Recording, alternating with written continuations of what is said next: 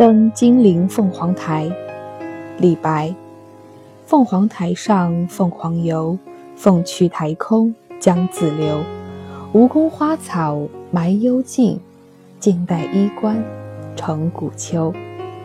三山半落青天外，二水中分白鹭洲。总为浮云能蔽日，长安不见使人愁。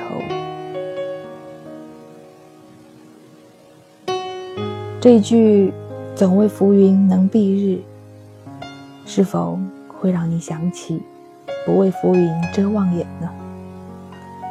同样是浮云蔽日、浮云遮眼，但是会有不同的感慨。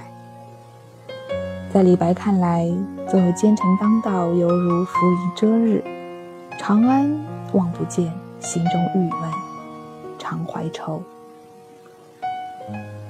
可是，如果可以不为浮云遮望眼，心中自有一股清流。所有的环境也好，外在也好，归根到底，还是要通过你这个人本身去发生作用的。如果可以，请坚持。而这长安不见使人愁。心中，在这一句诗当中，生出了许许多多无穷无尽的想法、感触。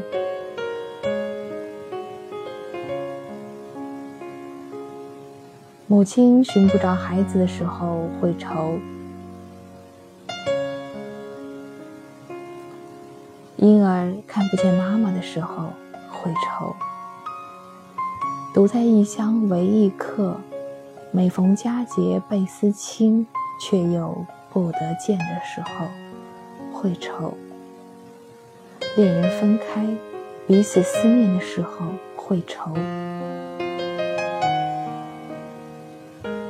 遇到难事儿需要人帮手，打开手机通讯录，却不知道有谁可以让我拨通这一通电话的时候，会愁。同样是不见某物某人，有人会愁，有人不会，但我们每一个人，总有那一个会让你发愁的点。